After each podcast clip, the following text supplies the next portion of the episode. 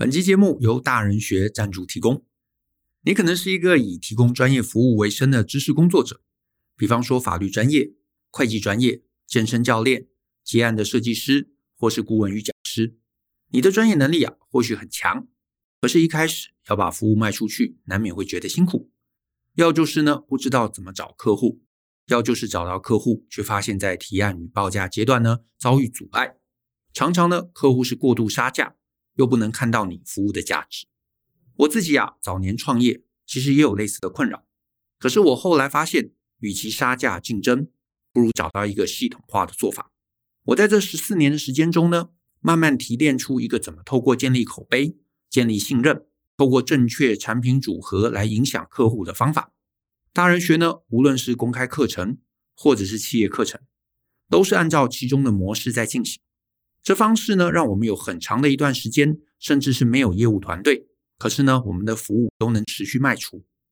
而我呢，也把这个方法完整的录制成一堂线上课程，叫做“销售专业服务的系统化做法”。在这堂课程中，我列出很多专业工作者的盲点，告诉大家怎么正确经营个人品牌，怎么经营信任感，怎么设计合宜的产品模式，以及在面对客户时如何顺利提案。如何正确说服的各种细节知识。所以呢，如果你是一个专业工作者，或是你将来想要创立自己的事业，我都强烈建议你可以参考一下这堂课。那欢迎可以透过下方的连结看到这堂课的更多介绍。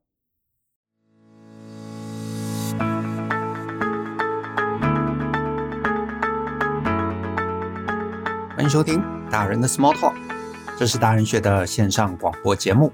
我是 Joe 张古雅，大人学啊是个分享成为成熟大人必备学问的知识平台。我们长期分享职业发展、人际沟通、个人成长、商业管理以及两性关系等等的人生议题。那欢迎大家可以多多关注。那如果呢你有任何想要找我们讨论或者提问的，都欢迎你可以写信到 podcast at ftpn 点 com 点 tw 这个信箱。那如果呢，你的问题啊是我们在十五到三十分钟之内可以充分探讨完毕的，那就会有机会被我们选中来放在节目之中。那至于啊，有一些很简单的，我几句话就可以解答的问题，那我从啊今年五月开始，在我的脸书还有 Twitter 上面来回答，所以呢，也欢迎大家可以追踪我这两个账号。那在今天的节目中，我选中的来信是署名为陆啊，他的一封信。那我一样呢，先把陆的信呢念给大家听。他说：“Hi Joe and Brian，两位好，我是鹿。持续听大人学 Podcast 已有一段时间，对于现在和未来的职涯计划产生迷惘，想请大人学给予直接清楚的建议和想法，来点醒我重新找回心中对职涯的热情。那先简述呢我过往的经历。我大学啊就读气管的时候，发现自己对行销非常热衷。”毕业后，将此目标投入行销企划领域工作。我在工作三年后，发现自己对于策略性的思维还有视野不足，因此申请英国商研所专攻行销策略管理。那目的呢，是要让自己在行销工作中表现更扎实，延伸更广。那之后呢，我从事各式产业的行销工作，至今约有十七到十八年的经验。那凡举呢活动、产品通路、公关、口碑操作、网红业配。专案管理、媒体广告到带领团队，也时常呢参与讲座论坛，学习更多新知跟技能，应用在职场。那另外啊，十年前自己有评估过未来行销变化快速，或许呢无法保持热情到退休，需拥有第二项技能，才能为自己展开不同的职业发展。那加上呢，个人也对美学文化相当向往，于是学习形象顾问整套课程，考取证照之后。偶尔在转换跑道时，会在企业做形象相关的教育训练和讲授课程。那去年开始呢，我因为亲友委托，从事了品牌行销顾问等等的接案服务。虽然是做自己擅长的工作，但收入却很不稳定。有时呢，为了开发新客户，投入大量沟通跟教育企业主等等的时间成本，却没有任何回收。那在这一年开发客户的过程中，我发现大多中小企业老板的目的是想要短期内快速冲高营业额，没有长久策略思维，只想找网红、团购和投广告。这也让行销公司产生厮杀报价取得合约再说的现况十分频繁。这不仅使我对现在的行销感觉到心很累，也必须呢重新审视未来职涯方向，产生不知往哪里走的困惑感。我非常清楚，个人优势在于品牌和整合行销策略布局，带领并教导团队可以，但对于中小企业主只想要的数位网红投广告提升营收，我没有兴趣。这算是四十多岁的中年危机吧。和同年的朋友聊，发现我们遇到相同的情形。跳脱行销技能后，我们能做什么是让自己舒服、觉得开心的事？这没有答案。那目前呢，我是想要将自己的优势结合美学，也就是形象顾问或其他技能，来找份稳定工作，让我能真正开心做到退休的工作。但不知道这种想法是什么明确的产业或者职缺，或者呢，我有更好的解方。而查看人力银行也不知道要投哪些职缺。那有些企业呢，认为我适合投递具备行销技能还要管理团队的职缺。但问题是呢，管理团队也不是我的优先考量，所以我想请教两位老师，能否对我的下一步如何聚焦给点建议和指导呢？非常感谢你们的宝贵时间，恳切求助，谢谢。好，那针对路的问题啊，我先说，行销这块我不是专家啊，所以呢，我也不一定有解。可是呢，你问了，我这边就稍微讲一些我目前的主观想法。啊，你就当参考，有可能用得上啊，有可能你觉得哎，那个太扯了啊，那就不要当一回事，也没有关系。为什么呢？为什么我要先打这个预防针呢？因为你问的这个问题，你讲的这一段话，我其实常常会听到我身边一些同学他们会提到啊，他们会提到，比方说呢，你讲到在这一年开发客户的过程中，你发现大多中小企业老板的目标。是想要短期快速冲高营业额，没有长期策略思维，只想找网红团购跟投广告，这也让行销公司产生杀价等等等等的状况。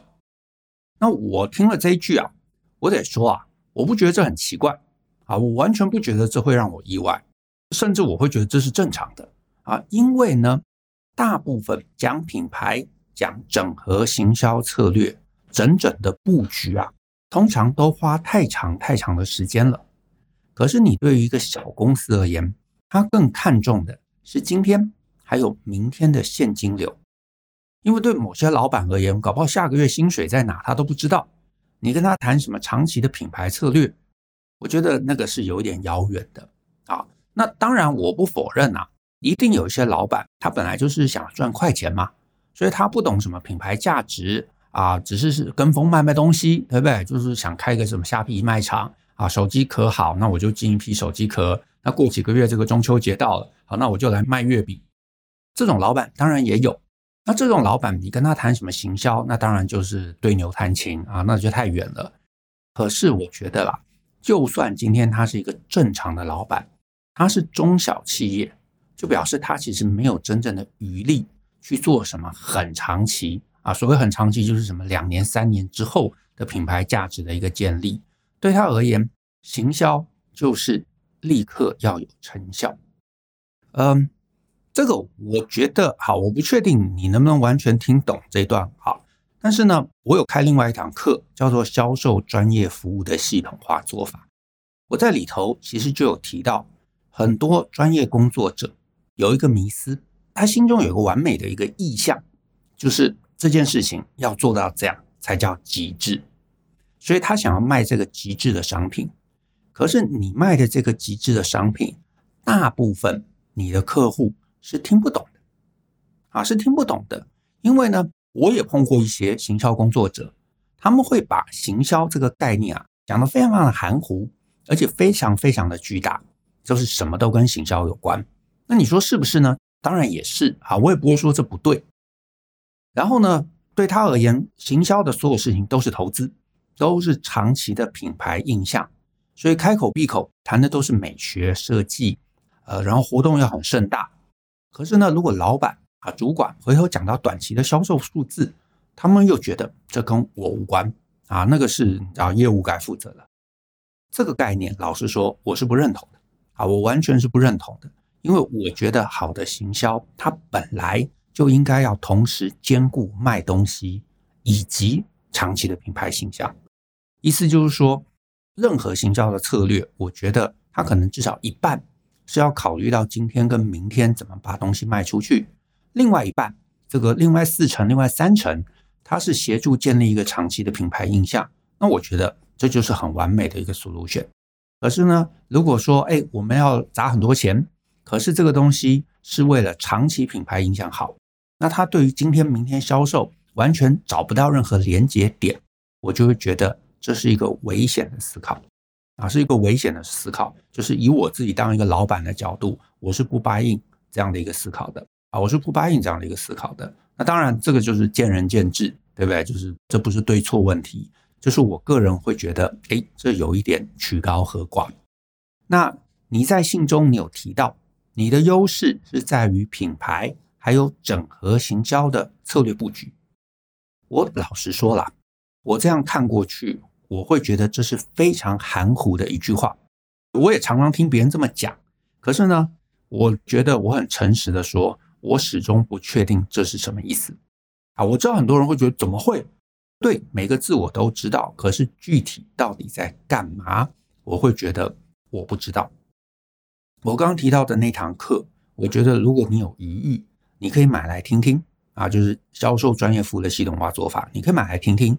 因为我在那一堂课的前半段，大概前三分之一，我花了不少篇幅在谈，你是一个专业工作者，你在面对客户的时候，你到底怎么提案？你提案其实是有商品设计的。商品设计有好几种，那这个东西其实是你一开始就应该想清楚的。可是很多人在这个地方就是犯很多错误。好，那具体具体怎么做？因为篇幅很多，我这边真的就省略啊。如果你真的有兴趣，你就自己听课。我这边就讲，大部分人最常犯的错，就是想了一个包山包海、什么都有的东西，过大了，它大到。概念上面变得非常非常的含糊，所以具体是什么，别人是没办法简单听懂的。好，我举个例子啊，不要用行销，我举个例子。好，假设我推你一个方案，我跟你讲说，你买这个东西，你吃下去之后，你将来身体就会好，这很含糊嘛？什么叫做身体好？没人听得懂。你说身体好是不是很重要？当然很重要，每个人都希望身体好。问题是身体好。为什么吃了这个东西，或者是做了这件事情，身体就会好？我没有解释清楚，对不对？或者你觉得你要花很长的时间，很困难才能把这个解释清楚，那这个商品它就不好，它就非常非常糟糕，因为没有人听得懂，没有人听得懂，你就很难吸引别人来消费。可是呢，如果我不要卖一个这么大的概念，不要卖什么让你身体好，我就只卖一件事，说，哎，你来，好，我们这个诊所。我可以让你不牙痛，哎，那你是不是立刻就听懂那是什么意思？因为大家可能都有牙痛的经验，牙痛也是一个让很多人都觉得困扰的一个问题。所以呢，好，你卖的东西很简单，让我不牙痛。好，那我听懂了，那我有牙痛，我就想到你。换言之啊，品牌与整合行销，我得说啊，它是一个非常大的字。当然，我也可以想象，可能大概在做什么。可是终究它不具体。换言之，如果你今天来，你跟我讲说：“哎，Joe 你好，我想要来帮你们公司做品牌跟整合行销。”我就会有一个啊，所以你具体想要做什么？所以你其实真正要卖的不是品牌与整合行销，你要想一个什么东西是别人可以一听就听懂。如果没办法一听就听懂，你就会增加自己被拒绝的几率，也就是你前面提到。你花了很多很多的时间去说服企业主，可是企业主根本不知道你在干嘛，他根本听不懂，他也不能理解为什么要花钱买这样的一个服务，最后就不会成案，所以就不会成案。但是呢，如果你能够直白的跟他讲说这个服务能够解决他什么问题，这我觉得这也回头到来回应啊，就是路问到说，哎，很多企业主在意的就是找网红嘛，就是团购嘛，就是下广告嘛。因为这些东西很直白，很容易听懂，而且呢，做了这个事情会得到什么成效，它有一个想象的一个空间，完全可以想象，任何人都可以想象。稍微有一点点商业这个经验的人，他都可以想象，格式品牌跟整合行销具体做了之后会得到什么，没有人能够想象。那这个就太大了，这个就太大了。所以呢，或许或许应该把品牌跟整合行销拆成一个比较轻薄短小的东西。你可以在三个月之内，maybe 帮他改善一个他现在觉得很辛苦的问题，而且改了之后，这立刻可以联动到营收。那品牌的知名度提升了。那这要怎么验证？那这个验证了之后，它又能够带到怎么样的一个可能是营业额的提升，或者是呃来客数的提升？这些东西你能够做一个明确的连接，那大家就会有兴趣。那你说怎么可能啊？做了行销不一定真的有效？那我得说，这个商品它本来就有问题，它本来概念上就有问题，它就不是一个能够拿去给中小企业。给新创公司、给小企业主的一个商品，你就找错人了，根本上就找错人了。好，可是呢，假如你能想出一个什么方案，能够让别人在很短的时间之内，他可以验收，他可以看到成效，他可以连接到某个明确的数字，那我觉得这条路就还有活路啊，就还有活路。毕竟你刚出来创业，你也不是那种名声很大的啊，大家都认识你的。所以你提供的商品绝对要是别人一听就懂，而且容易验证的。就像刚刚提到嘛，假设我跟你讲说牙痛啊，或者感冒，你就来找我，我开药，你明天就会好。哎，你想说哦，这个听了一听就懂，对不对？虽然我不确定你是不是真的医术很高明，哎，可是感冒嘛，然后你就在我家隔壁，那我就去试试看。哎，吃下去，哎，真的明天就好了啊。好，那你是个好医生，对不对？之后。家里有谁有感冒，我都带来找你，是不是？反正我赌你一次嘛，金额也不大，明天我就知道有没有成效，我就会愿意赌赌看。可是呢，如果你今天卖的是一个非常非常含糊、非常非常大的商品，而且是很难验证的，那这类商品它其实就是吃信赖了。因为你如果没有名气，你要怎么样把这样的商品卖给我？我就会想嘛，这东西我能信你吗？所以呢，他找名人代言嘛，找网红代言嘛，开团购嘛，这确实真的就是中小企业主想的事情啊，因为他要把他的这个信任杠杆在某个人身上。可是如果你能跟我讲说，你不用找网红，你不用找这个团妈，你交给我，我有一个什么方法，我可以让你的这个呃品牌的印象在半年之内被周围所有人都都接受。如果可以，那当然这就会是一个好商品。你就可以说服他们把下 KOL、下团妈的钱放到你身上。所以我建议你可以设计一个方案，让你的服务啊能够兼顾中小企业主的需求，整合营销策略又可以帮他在短期之内冲高营收，甚至呢又能够建立长期的一个品牌记忆点。你有了成效，你帮他赚到钱，他一定就会愿意想要用第二次服务嘛，第三次服务嘛，甚至他会介绍他的朋友来。那这个才会让你的事业进到一个正向的循环，否则呢，你如果跟这个老板合作上面也没有任何时机，也没有明确的东西能够说服他，然后你又希望他拿出一大笔钱，做出一个很长期的一个品牌价值的一个推广，那我老实说了，谁都会迟疑啊，谁都会迟疑的，任何人都会迟疑的。可是呢，如果你真的很难想到一个所有东西都兼顾的。啊，然后呢，你又真的想做的是那种砸钱慢慢做投资，那我觉得你唯一的选择就是去外商嘛，或者是大公司嘛，他们不在意短期的效益，然后他们真的就是愿意砸钱做品牌形象，那我觉得那就去，那只是这一块我确实没有概念啊，我也不知道价格好不好，不管是 in house 或者接案，我我对这块是没有概念的啊，但是以我的理解，很多大公司其实是愿意的。对不对？你说 HTC 啊、华硕啊，他们也找过大明星来拍形象广告，呃，所以这一类的投资，他们重点应该都不是在一两个月的转单效果啊，都看的是一个更长期、更一个未来的成效。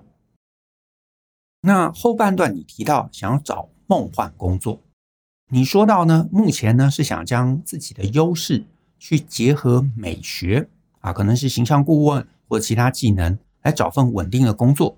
然后能够让你自己可以开心做到退休。然后呢，你的提问是你不知道这个想法是什么明确的产业或职缺，或者有没有更好的解法？嗯、这一题啊，我觉得你碰到的问题还是跟前面一样，意思就是你从你想做的事情出发，但是你可能更应该想的是市场要什么，因为你现在提到的又是一个不具体、抽象、不能落地，别人没办法一下听懂的概念，就是什么叫做形象，什么叫做呃行销结合美学啊，所以呢，我也不知道有没有既有的工作是这样啊，可是我的建议是，你思考一下。行销来结合美学，可以帮别人创造什么价值？大企业可以创造什么价值？中小企业可以创造什么价值？这个价值绝对不能花什么五年、十年才看得出来的，它最好必须要在短时间就可以看出来，甚至是它要能够立刻就能够用出来。最好就是我今天雇佣你这个服务啊，我今天买你这个服务，或者我雇佣你这个人，你明天。就可以因为这个技能帮我创造某种价值。如果做不到，对不起，这就不是一个好的结合。我前面也提到嘛，很多人常见的盲点会是以为强调价值，就说你看这两个结合起来不是很棒吗？就有价值啦。没有，这没有价值。这个价值很含糊，很跳跃，它其实就没有价值，因为你没办法说服别人买单，因为别人根本就听不懂。可是别人听不懂，有很高几率是你自己都没有想清楚，你没有连上，你没有把这两个技能真正的结合，连到一个商业的需求，所以这个技能它没有价值。所以你的方案要有价值，你就要解决一个真实世界的困境或真实世界的痛点、真实世界的问题。好，我我这里我举个例子，我觉得如果你有机会啊，你可以来参加我们一堂课，叫做专案管理一日特训班。好，为什么我特别提到这堂课呢？就是路有可能不知道，我跟 Brian 我们公司啊，其实核心是做专案管理的顾问啊，其实就跟你你很类似啊，就是你是做行销，我们是做专案管理。所以呢，我在很年轻的时候，我一直就在钻研这个议题。然后呢，我记得我在二十几岁的时候，我去参加过很多很多不同老师他们开设的专案管理的课程，大部分这些课程都是教你一大堆名词解释。啊，有教科书啊，有一本书叫做《PMBOK》啊，这里头有很多很多专案管理这个名词。然后呢，很多老师就是从教科书里头提取名词，然后来解释。然后呢，我上完了，可能你知道五天的课上完了，我还是不知道，我知道这么多名词之后我能干嘛？所以呢，我有一次我真的也忍不住，我去问老师。我说：“哎，老师，我知道那么多名词，我要怎么用在我的真实生活上面？我的专案，呃，好像还是呃没办法立刻用上。然后呢，老师也只是跟我讲说，哦，专案管理很重要，你先学会了，把这些名词都融会贯通了，将来有一天啊，将来有一天，你的专案成效就会提升，它有长期价值，你不要只看眼前。然后呢，我也说，可是我的老板他没有看过这些书啊，他对里头很多手法、很多流程。”他不一定能够理解，不一定会买单呐。他就说：“哦，那这是你老板不懂啊，或者你客户不懂，你要去教育他们啊，你要去说服他们，你要让他们去配合这整个专案管理的流程，这样子呢，专案就会顺利。”那个时候呢，我听了懵懵懂懂啊。可是我到今天，我回头来讲，这些说法是错的，是完全不切实际。只要有人跟你讲说，因为你老板不懂，所以这个方法就没用，不不行。那这个方法本来就有问题，你的方法就得要调整到，你就得要调整到不懂的人也能够吃下去啊。那我当年就是很困惑嘛，因为我花了钱，我问题也没解啊，我背了那么多名词，那这到底有什么用呢？没有用。所以呢，我们在大概二零一零年的时候，我们要开发方案管理一系列课程的时候，我们就想，你不能走上那个路，你一定要设计一堂课。七小时一整天，大家上完立刻明天就要能用，没有什么你知道将来才用上，没有，这不行的，这是这是对不起客户的。你要设计的明天就能立刻用的课，所以呢，如果你有机会，你来体验一下，因为呢，你上完课你就发现来的人四面八方，就算他的老板不懂，今天教的东西也可以让他回去可以搞定老板，让他下一次专案开始的时候就知道要想什么。当他的专案碰到变动的时候，他知道要做什么，甚至知道怎么去控制老板的情绪，控制老板的反应，怎么样让他把他自己在目前在专案中看到的一些问题，能够简单的让老板看懂、听懂，然后甚至是去说服、去引导老板来做出对的取舍跟判断。所以上完课最差最差，他可以把状况讲清楚，甚至他可以提升自己协商的能力。所以同学会发现，哦，他带着问题来，十个问题我们可能没办法全部都解，可是至少三个四个他可以解了。他知道他回头应该怎么说服老板，怎么去举证，呃，怎么去引导老板，以及怎么去做对的事情。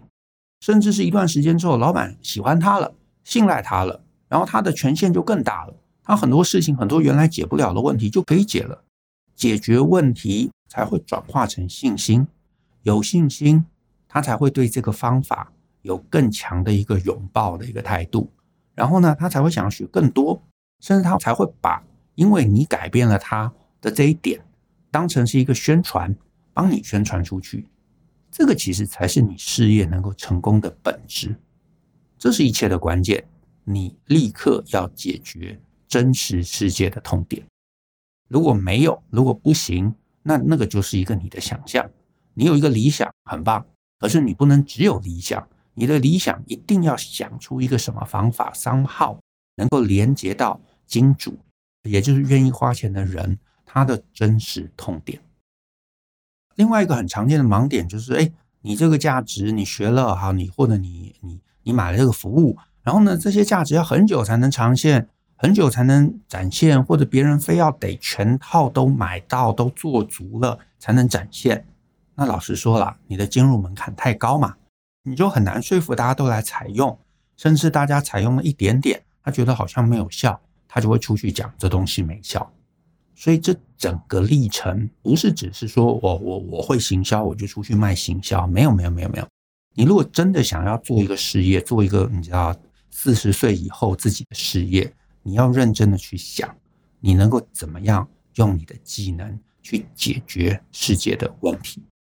所以呢，我其实也不知道行销要怎么结合美学，这还是你的功课。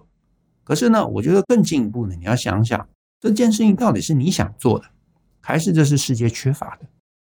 如果纯粹只是你想做的，那你就做啊，你也不要想说要怎么赚钱，你就觉得我做的开心，我觉得那也很棒。可是如果你觉得，世界上真的缺乏一个什么东西，我刚好有这个技能，我可以补足。